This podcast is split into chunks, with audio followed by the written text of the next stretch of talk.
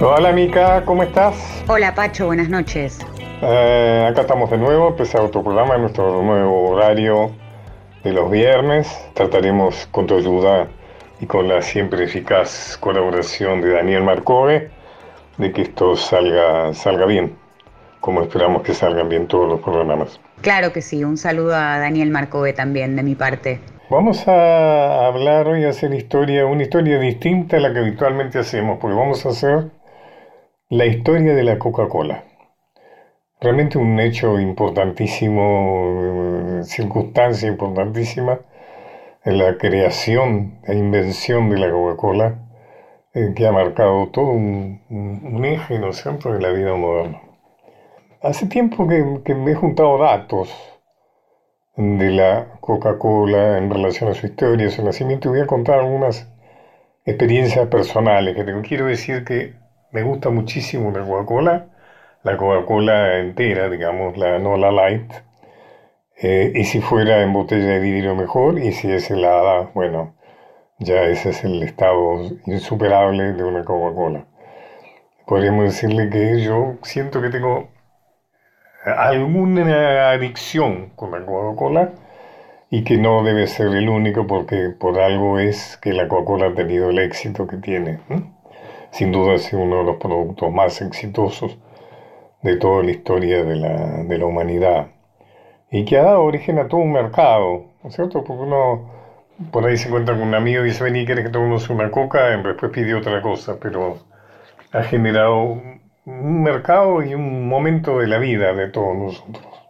Eh, hoy se cumple el aniversario de 1894 cuando se empezó a vender la Coca-Cola. La Coca-Cola comenzó muy humildemente, fue la creación de un farmacéutico, eh, Mr. Pemberton, John Pemberton. Hay algunas versiones, las más oficiales, dicen que fue creado como un jarabe medicinal.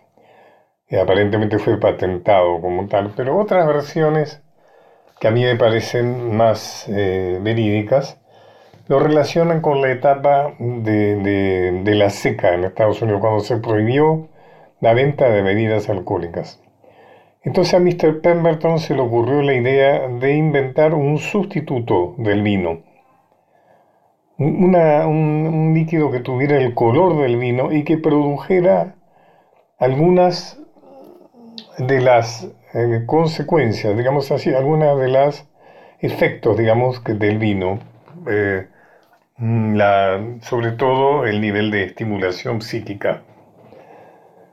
Y por eso se llama Coca-Cola, no es un nombre cualquiera. Coca por la cocaína y cola por la cola de nuez moscada.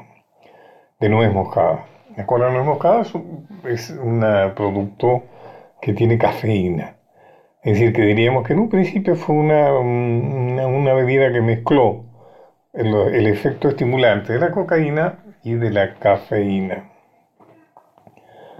Por supuesto que esto es eh, negado en la idea de que la Coca-Cola pudiera tener cocaína, está negado y además sería prohibido por el hecho de que es una, mm, es una droga no permitida en, la enorme mayoría de los países, ¿no es cierto?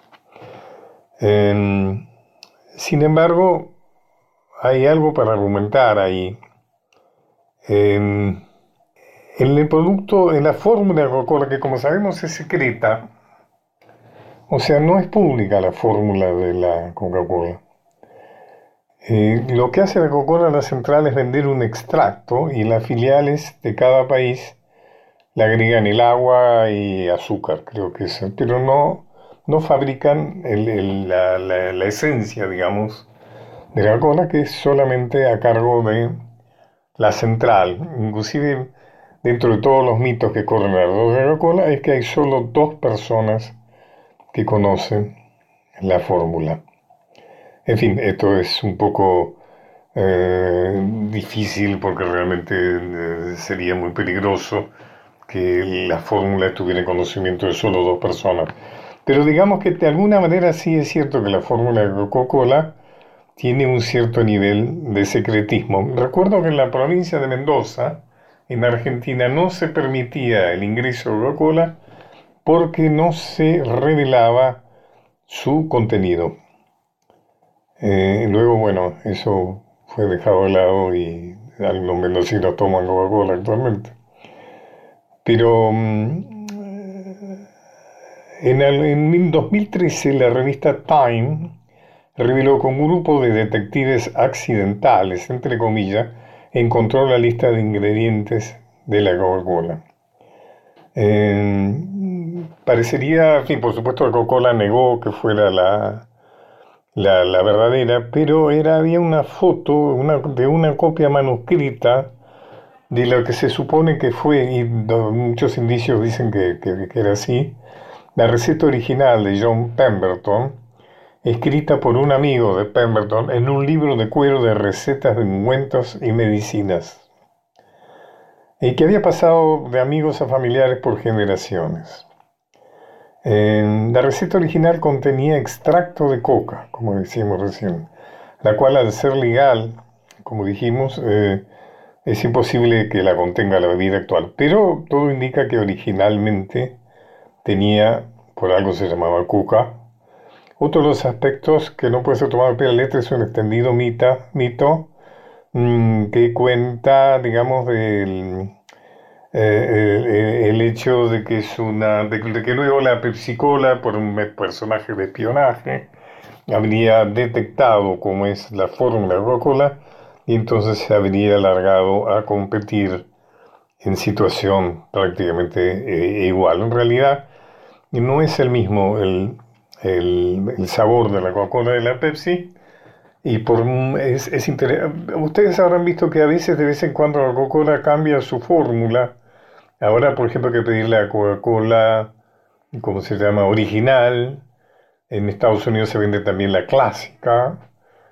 Porque en las pruebas de a ciegas de sabores, eh, donde a la gente no se le dice qué está tomando, pero dice cuál es más rica, si esta o esta. En la gran mayoría de la gente elige la Pepsi Cola como más rica que la Coca-Cola. Eh, y eso debe haber sido, me acuerdo que alguna vez un, un director de Coca-Cola decidió mm, cambiarle el gusto a Coca-Cola y se llamó la New Coke. Eh, mientras que la otra era la clásico, bueno, hubo un rechazo absoluto y este relación fracasó, inclusive me acuerdo que este presidente tuvo que renunciar. En algún otro momento se planteó la Coca-Cola transparente. Estoy hablando de memoria de mis 80 años, la cosa que voy recordando. Eh, siguiendo adelante con el tema del sabor, el distintivo sabor a cola proviene en su mayoría de la mezcla de azúcar y aceites de naranja, limón, y vainilla. Los otros ingredientes cambian el sabor tan solo ligeramente. En algunos países como Estados Unidos y Argentina, la Coca-Cola es endulzada con jarabe de maíz. En México y Europa, la Coca-Cola sigue usando azúcar. En México se legisló durante el mandato del expresidente Vicente Fox a favor de permitir el uso de fructosa. Eh, debido a que es más barata, pero eso provocó una ola de protestas campesinas en todo México, porque, bueno, eh, estas medidas de, alguna manera perjudicaban a los cultivadores. Y siguiendo adelante con el tema de la coca, la empresa Coca-Cola Leo no menciona el empleo de los extractos de la planta de la coca en su sitio web oficial. Coca-Cola contiene saborizantes extraídos actualmente de la hoja de coca producidos por la compañía Stepan de Chicago, Illinois. Las hojas de coca son adquiridas legalmente, 115 toneladas anuales aproximadamente, con permiso del Departamento de Justicia de los Estados Unidos, a través de la Empresa Nacional de la Coca en Perú. Quiero acá sí quiero contarles una anécdota personal. Cuando yo fui embajador en Bolivia, Jugué al golf con la persona que les vendía coca a la Coca-Cola. Eh, él me explicó que no la vendían directamente a la empresa Coca-Cola, sino a alguna subsidiaria que se encargaba de desalcaloidizar. es decir, que le quitaba el, el, tema, digamos, la, la, vertiente alcaloide de la coca. Y yo le preguntaba entonces por qué entonces necesita. Me dice, porque la coca tiene un gusto amargo que es esencial para el gusto de la Coca-Cola. O sea que no es reemplazable en la Coca-Cola el gusto de la coca, aunque según él sí se podía liberar a la hoja de coca de su aspecto alcaloidizante.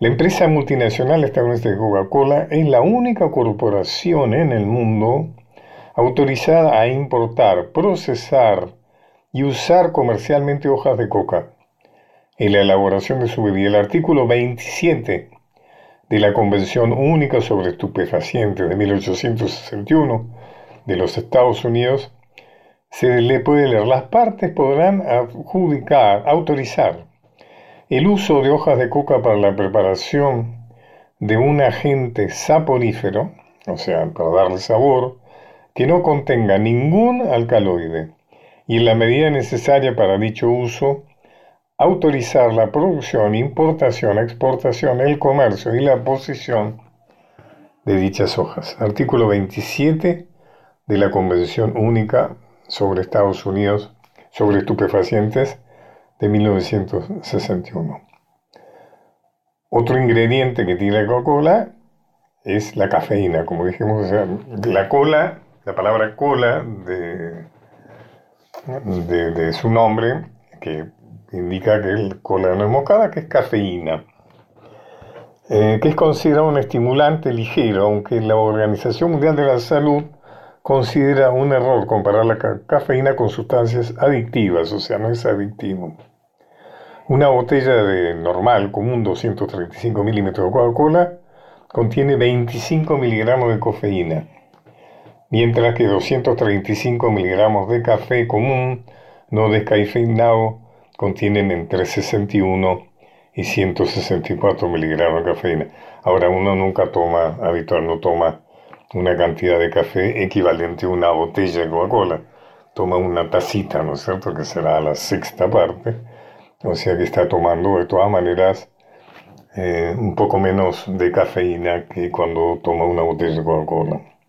A mí personalmente la Coca-Cola me produce un efecto estimulante, es decir, si estoy cansado, me, me, quita un poco de cansancio, me vuelve, me despeja un poco la mente. Pero, insisto, no es una cantidad de cafeína, no es la cantidad de cafeína que tienen, por ejemplo, las bebidas energizantes que se toman, se toman hoy sobre todo los jóvenes, que a veces son demasiado. O sea, cuando toman dos o tres latas de una eh, bebida energizante están tomando una cantidad de cafeína no recomendable que puede producir mucha taquicardia, en fin, no, no es bueno. Sobre todo si se mezcla con alcohol, como habitualmente se hace y demás. Bueno, esta es la muy interesante historia, a mí me parece interesante la Coca-Cola, que desde aquel día, como hoy, de 1894, que un día como hoy eh, se comenzó a comercializar en aquella farmacia de Mr. John Pemberton, que digamos además que John Pemberton vendió los derechos de la Coca-Cola por poquísimo dinero y además el Pemberton que se asoció con otros, hay una historia interesante que es cuando alguien viene, cuando ya de alguna manera había un desarrollo ya, del, había interesado, había compradores que se vendían en el mostrador, ¿no es cierto?, en un, en un barril. Eh, recuerden que les dije que la idea era imitar al vino. Vino alguno y le dijo que le gustaría envasar. Y Pemberton pensó que era una idea disparatada, envasar en botellas a Coca-Cola, fíjense ustedes. Y entonces le vendió el derecho a envasar la Coca-Cola por una cifra también muy baja. Y este conflicto entre los que hacen la Coca-Cola y los que envasan duró muchos años, porque se firmó un contrato absolutamente favorable a los embotelladores, que duró muchos años, evidentemente seguramente ya se ha resuelto, pero debe haber sido una resolución de cifras muy importantes. eh, porque todo lo que, digamos, lo que ha girado, imagínense lo que debe haber sido hoy, haber sido accionista, los primeros accionistas de Coca-Cola, el dinero que debe haber redituado eso. Bueno, eh, Mica, poneme una canción que va, alguna música que va anunciando ya a quién vamos a entrevistar después de la pausa. Muy bien, vamos a escuchar Zapatos de Gamuza Azul, este clásico, en la voz de quien va a ser nuestra compañía esta noche. A ver si lo adivinan antes de la pausa.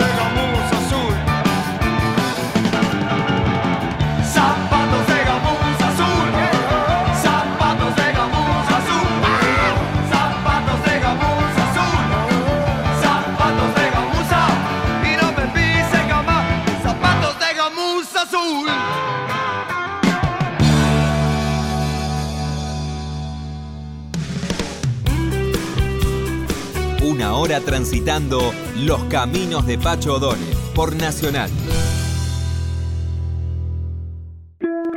Continuamos con Los caminos de Pacho O'Donnell.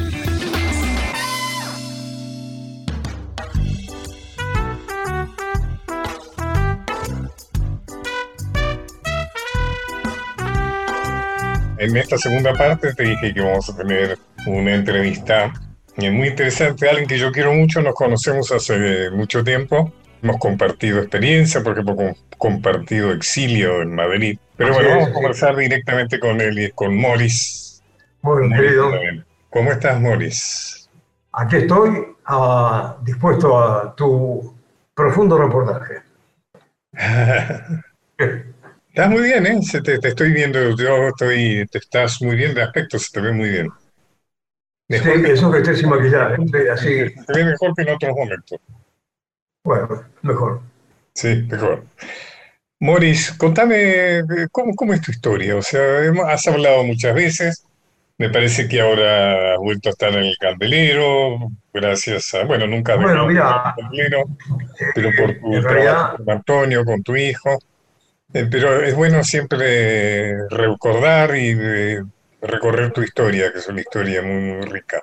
Bueno, la historia mía está también basada en las canciones que he hecho, las canciones desde que empecé en el 67, con la canción Rebelde, canciones eh, a favor de las paz pacifistas, después canciones de protesta, después rock and roll en España.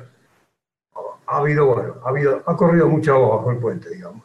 Rebelde fue la primera grabación rockera. Fue la primera grabación que hice en el 67. Que fue bastante escandalosa, ¿no? Creo que la presentación, inclusive vino la policía, los metió en cana. Te la compañía de nos daba poca publicidad, por lo tanto sacamos una camioneta a la calle, Florida y la Valle, Florida y Corrientes, y ahí apareció Sucesos Argentinos que nos sacó unas fotos. A partir de eso tuvimos más publicidad para el disco y después tuvimos problemas con el gobierno de María por hacer canciones contra la guerra. ¿Quiénes eran en aquellos momentos? ¿Estaban vos? ¿Estaba Lito Nevia? ¿Estaba Tanguito? Tanguito, estaba... ¿Pajarito Saguri estaba entonces? Pajarito Saguri, sí. Lito Nevia, Los Gatos. Después vino Spinetta, Manal, Box Day. Los Beatniks, ¿no? Fue el primer, la primera banda que armaste. exactamente, los Beatniks. Me acuerdo que el tema de punto de reunión, eh, estoy recordando mis épocas, ¿no? Era la cueva, ¿no? En, en Pueyrredón. Quedaba en Pueyrredón. Pueyrredón y Juncal. Era un sótano que bajaba así. Claro, era una... Es cierto que era de Sandro, porque muchas veces se confirmó, otras veces... Bueno, sí, sí, es cierto, es cierto que era de Sandro. Al principio no, al principio era la reunión de gente de jazz. Después de jazz pasó Ahí venían, por ejemplo, Marta Minujín, Monzón, eh, bueno, la gente del ambiente literario, buscando, buscando alguna novedad musical. Y ahí empezaron a ir jóvenes de esa época. El, baterista de Mana, Javier Martínez, Lito Nevia, Tanguito, Pajarito, Billy Bond, un montón. ¿Vos tenías, ¿Vos tenías idea de que estaba pasando algo ahí? ¿Te dabas cuenta? Claro, por supuesto que me daba cuenta, seguro. Sabía que eso tenía que, en algún lado tenía que entroncar, que, meterse en algún lado. Finalmente se metió. No es algo que tuviera, es algo que fue pasando, ¿no? O sea, fue pasando en función fue pasando de la coherencia.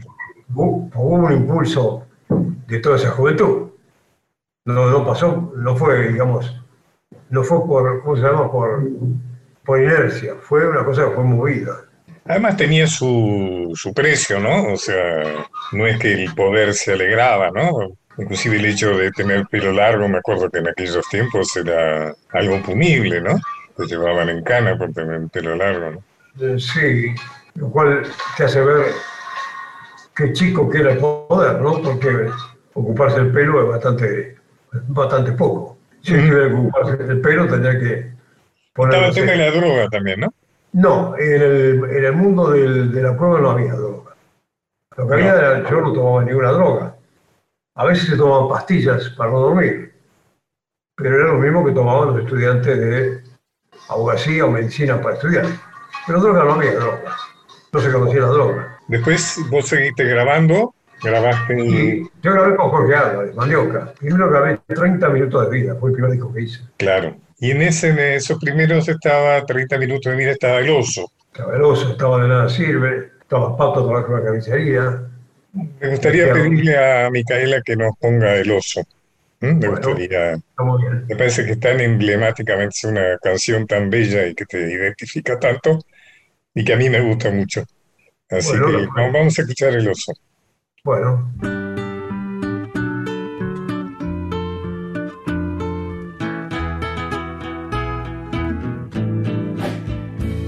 Yo vivía en el bosque muy contento, caminaba, caminaba sin cesar. Las mañanas y las tardes eran mías, a la noche me tiraba a descansar pero un día vino el hombre con sus jaulas, me encerró y me llevó a la ciudad.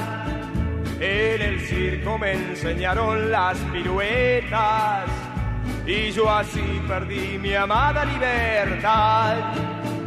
Conformate, me decía un tigre viejo, nunca el techo y la comida han de faltar solo exigen que hagamos las piruetas y a los hijos podamos alegrar. Han pasado cuatro años de esta vida, con el circo recorrí el mundo así, pero nunca pude olvidarme del todo de mis bosques, de mis tardes y de mí. En un pueblito alejado, alguien nos cerró el candado. Era una noche sin luna y yo dejé la ciudad. Ahora piso yo el suelo de mi bosque otra vez el verde de la libertad. Estoy viejo, pero las tardes son mías. Vuelvo al bosque, estoy contento de verdad.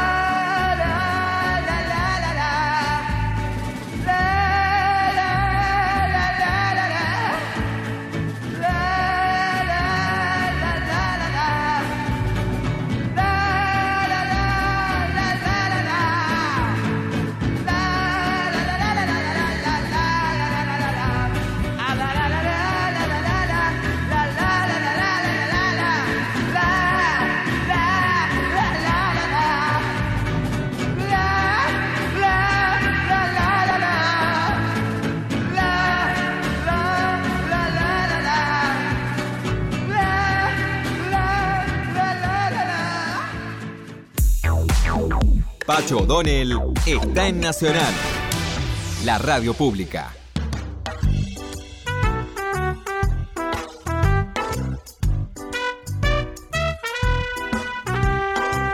Escuchamos recién El Oso de Morris, que está compartiendo esta entrevista con Pacho. Seguimos escuchándolos con toda atención. Gracias, Micaela. ¿Tenés algún recuerdo de cómo compusiste El Oso, cómo se te ocurrió? Bueno, eso una maestra de jardín de, jardín de infantes, amiga de Inés, así casualmente, me dijo, ¿por qué no compones algo para, para los niños? Y en ese momento lo compuse, en esos tres o cuatro minutos que dura, salió completamente la letra completa. Tuve la suerte de contar a Inés, que estaba al lado mío, que mientras yo le iba cantando, le iba escribiendo, así que surgió muy espontáneamente. No tengo mucha idea de dónde salió la letra. Seguramente de haber leído fábulas de Sopo o fábulas de otros, autores. Es una fábula. Recuerdo otra canción tuya, que no sé de qué disco es, que, a mí me, gustó mucho por la letra, justamente, que llamaba, creo que el nombre es Pato trabaja en una carnicería. ¿Puede ser? Sí, Pato trabaja en una carnicería, exactamente, sí. ¿Qué, es eso? ¿Quién era Pato? ¿Cómo es, cómo es el tema ese? Bueno, son recuerdos, vos, vos que sos escritor, sabés que eh, son recuerdos de, de, mi juventud en Palermo, donde la historia de un muchacho que se va al centro, abandona su barrio y empieza a rememorar. Y dice cosas como el comunismo resultó complicado, que es una frase buena, y recuerda a veces su barrio, donde él abandona el barrio y se va al centro. entonces rememora y un día se vuelve a encontrar con ese muchacho Pato, que había sido una especie de galán, y pero ahora había pasado a bajar reses de, de un camión. Trabajaba en una carnicería. Pato trabaja en una carnicería.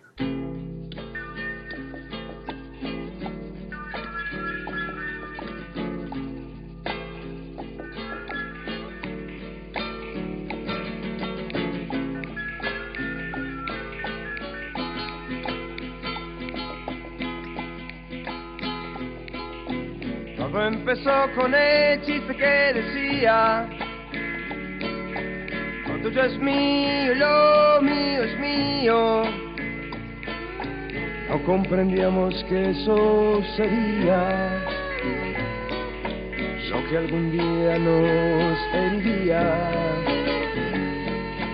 Eran los días, los días de oro, y el sol miraba sin preguntar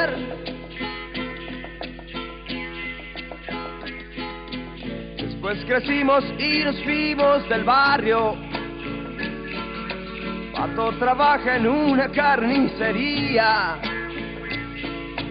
Tiempos aquellos de los rosedales.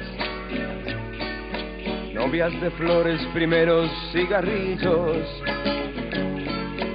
Nunca el colegio, siempre la vida y las mañanas del sol aquel.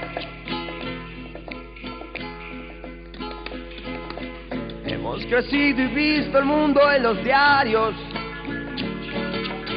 Comunismo resultó complicado. Lo tuyo mío y lo mío es mío. Nos ha llevado a la indiferencia. Tienes excusas, los otros tienen. Que te mantengan, para eso están.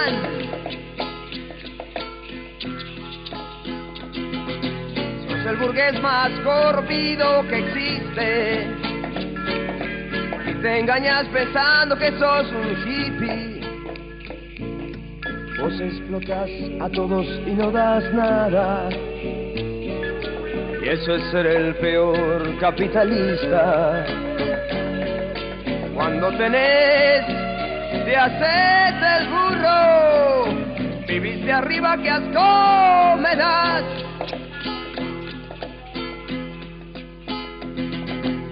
Te reís del mundo y de las personas. Pero querés que el mundo te alimente. Otros te proporcionan lo necesario. Y vos seguís creyendo que es lo corriente. ¡Ey, inútil sos! ¡Te mantenido! Mírate un poco, baja de ahí. Siempre estás en artista y te haces el genio. Cultivas tu aire ausente y despreocupado. Porque te super gusta hacerte raro. Y tu fama te tiene muy preocupado.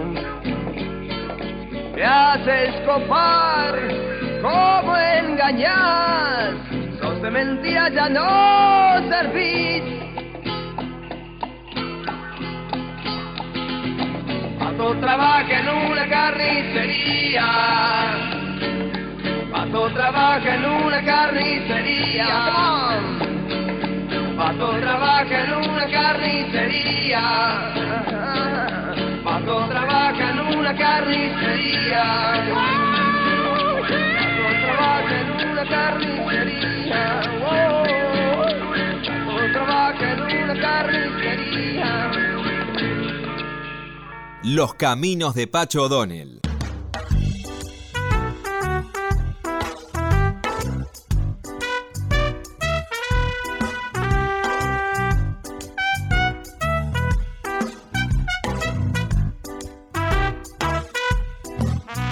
Muchas de tus letras tienen que ver con la vida, ¿no? Con la, con la historia, con, con lo que pasa. Bueno, sí, sí, claro, claro, bueno.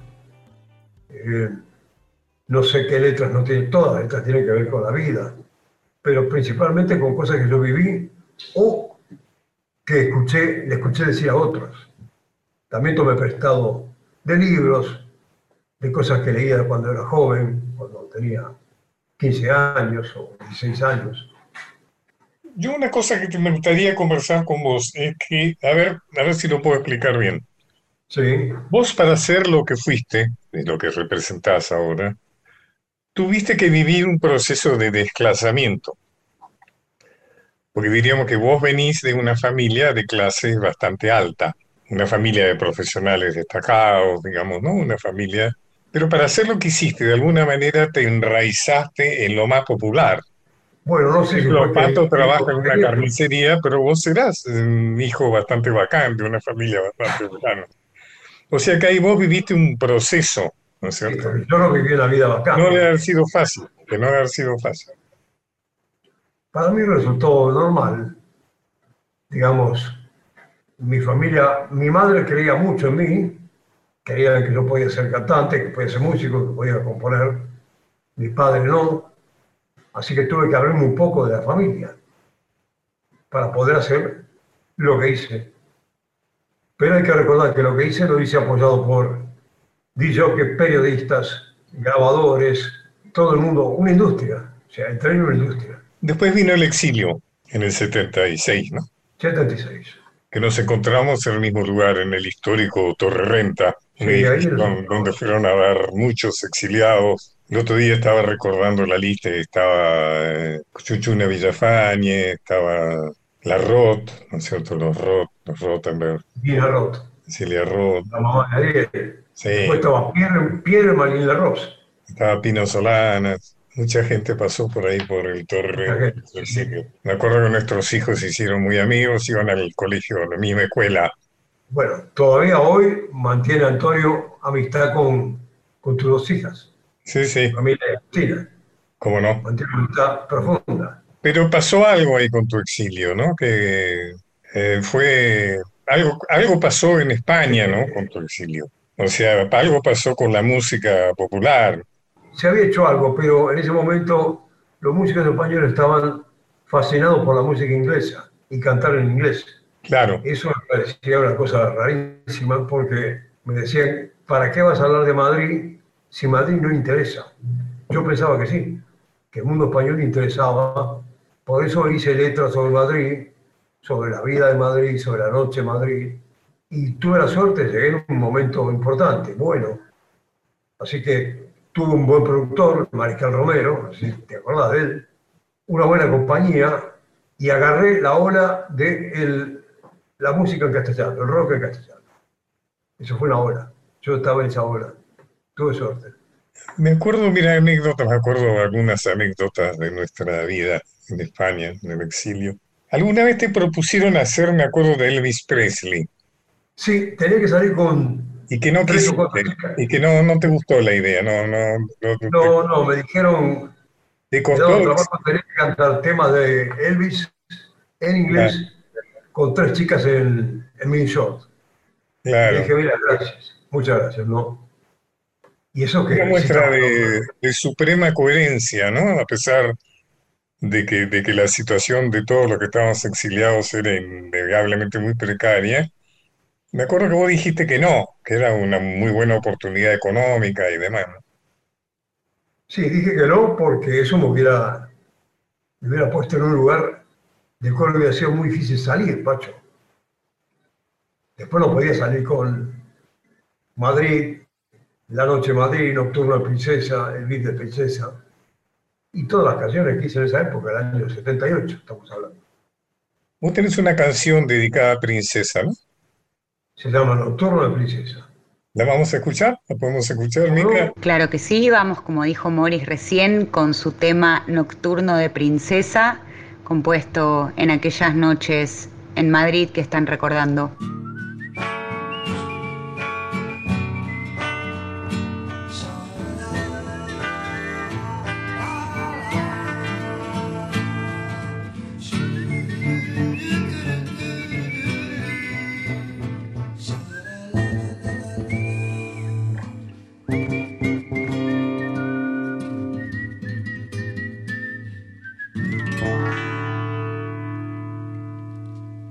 Estoy ahora esperando a nadie, esperando a nada. Y una Coca-Cola tan roja y helada. Y en el aire suenan miles de palabras, pero destruirían todas las palabras. Te sumergiría y te ahogaría, y en una mirada me comprenderías. Son tonterías. Y aquí estoy ahora, en el Vips de Princesa. Y en aquella mesa hay varias duquesas. Una rubia inglesa come su hamburguesa. En la barra un tío toma su cerveza. La música negra por los altavoces y los camareros que tú ya conoces. Y escribo y describo lo que voy mirando Beatles ya viejos, mirando a la gente, mil flores de plástico, un disco fantástico. Drácula que mira aquí con Conira y el Che Guevara gira que te gira, gira que te gira, gira que te gira. Y por la ventana casi ningún niño, solo una escultura de duro aluminio. Árabes, franceses, tíos que parecen hippies o burgueses y un mundo borracho. Que va haciendo veces, que va haciendo veces, que va haciendo veces,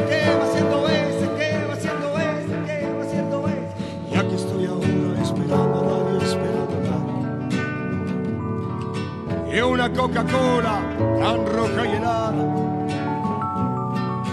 Y en el aire suenan miles de palabras, pero destruiría todas las palabras, te sumergiría y te ahogaría, y en una mirada me comprendería. Oh, oh, son tonterías.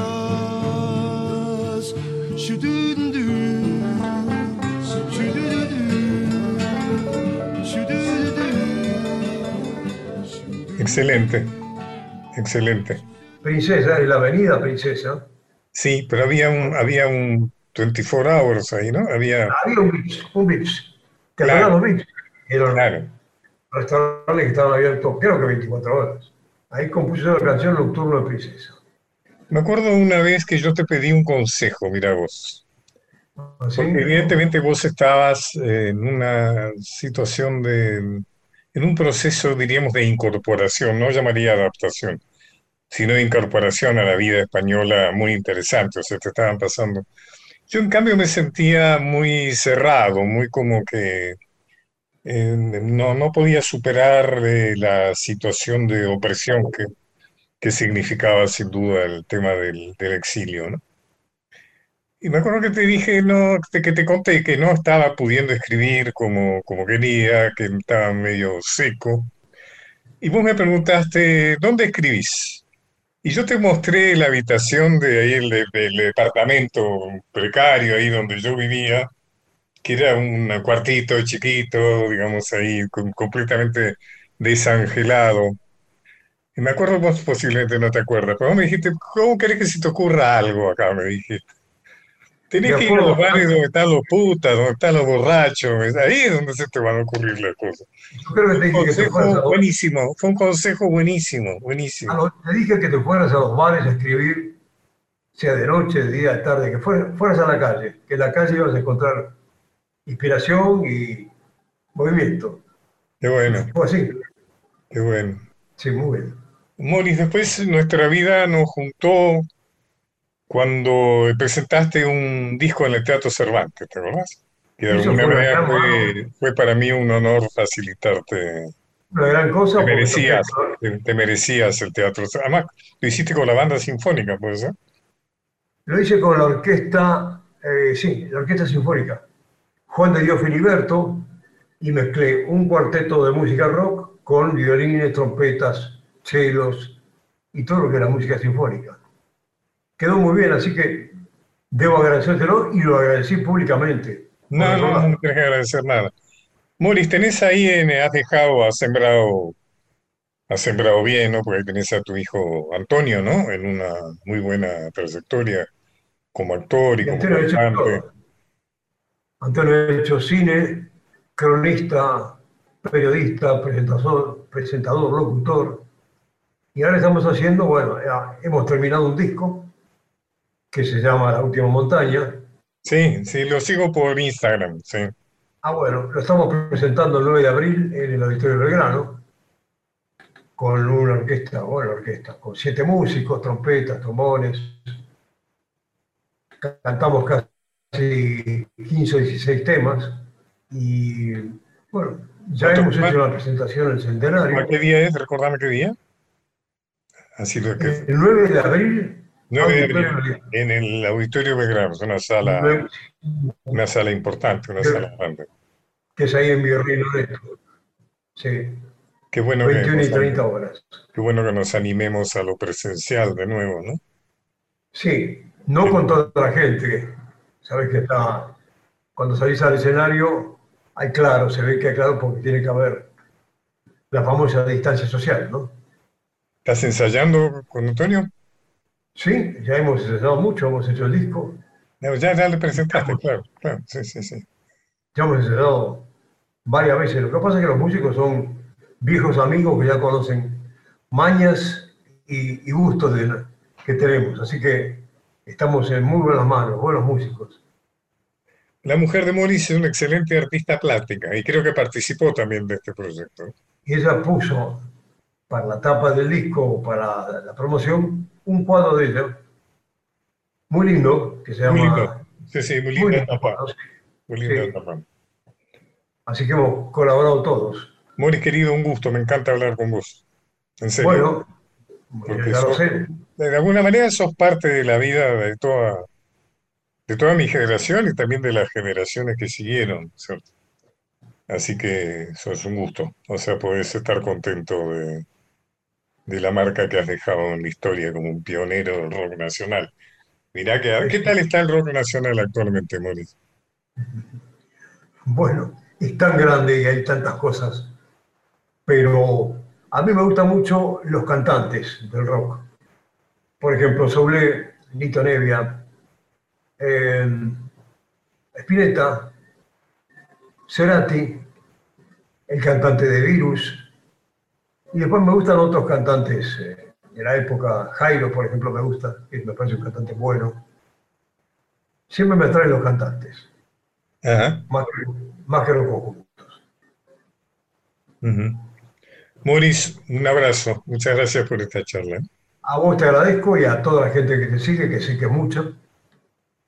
Gracias. Y nos estamos viendo, charlando, seguimos hablando. Dale, voy a ir el 9 de abril a lograr. Bueno, ojalá, ahí te vamos a ver. Chao, querido, gracias. Pacho O'Donnell está en Nacional, la radio pública.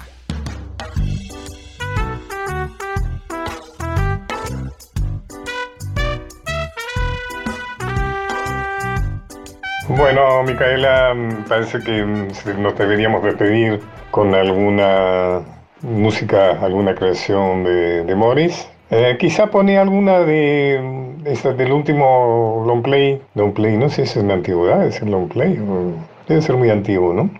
En realidad es una antigüedad decir cualquier formato físico hoy día con las plataformas, pero lo entendemos. Un anticipo de lo que van a presentar en el Auditorio Belgrano, alguna creación de los dos juntos de su último disco, de Morris y Antonio Virabé. Sí, nos vamos con Ciudad Extraña, que es del disco de los Viravent, que se llama La Última Montaña y que debemos agradecérselo a la pandemia y al encierro que tuvimos el año pasado. Y con eso nos despedimos. Hasta la próxima. Muchas gracias, Mica, por tu ayuda. Muchas gracias, Nacho Guglielmi, por la parte técnica. Y a todos los esperamos el próximo viernes.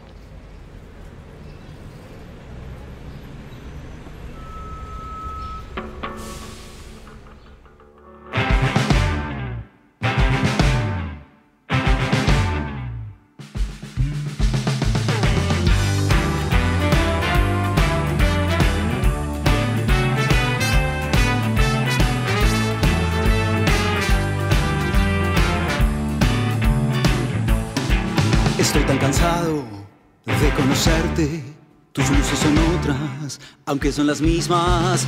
Rumores que llegan, se pegan al cuerpo de las personas y los acentos. Estoy tan cansado de conocerte, ciudad extraña.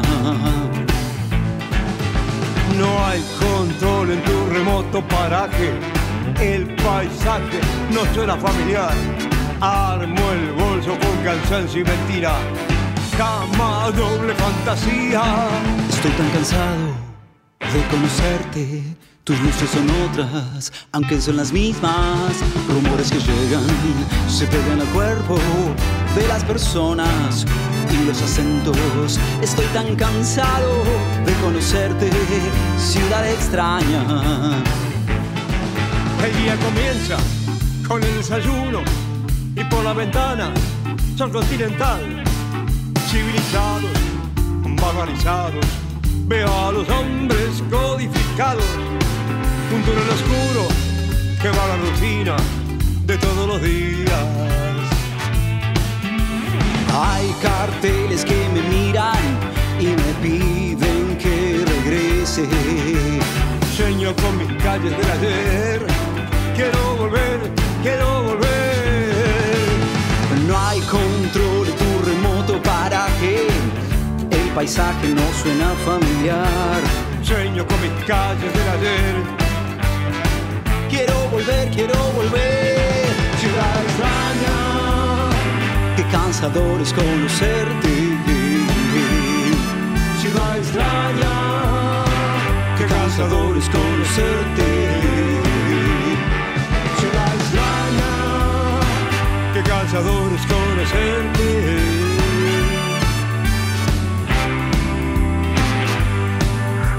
Cansador. Ciudad extraña. Qué cansador es conocerte. Ciudad extraña. Qué cansador es conocerte. Ciudad extraña. Qué cansador es conocerte. Qué cansador es conocerte.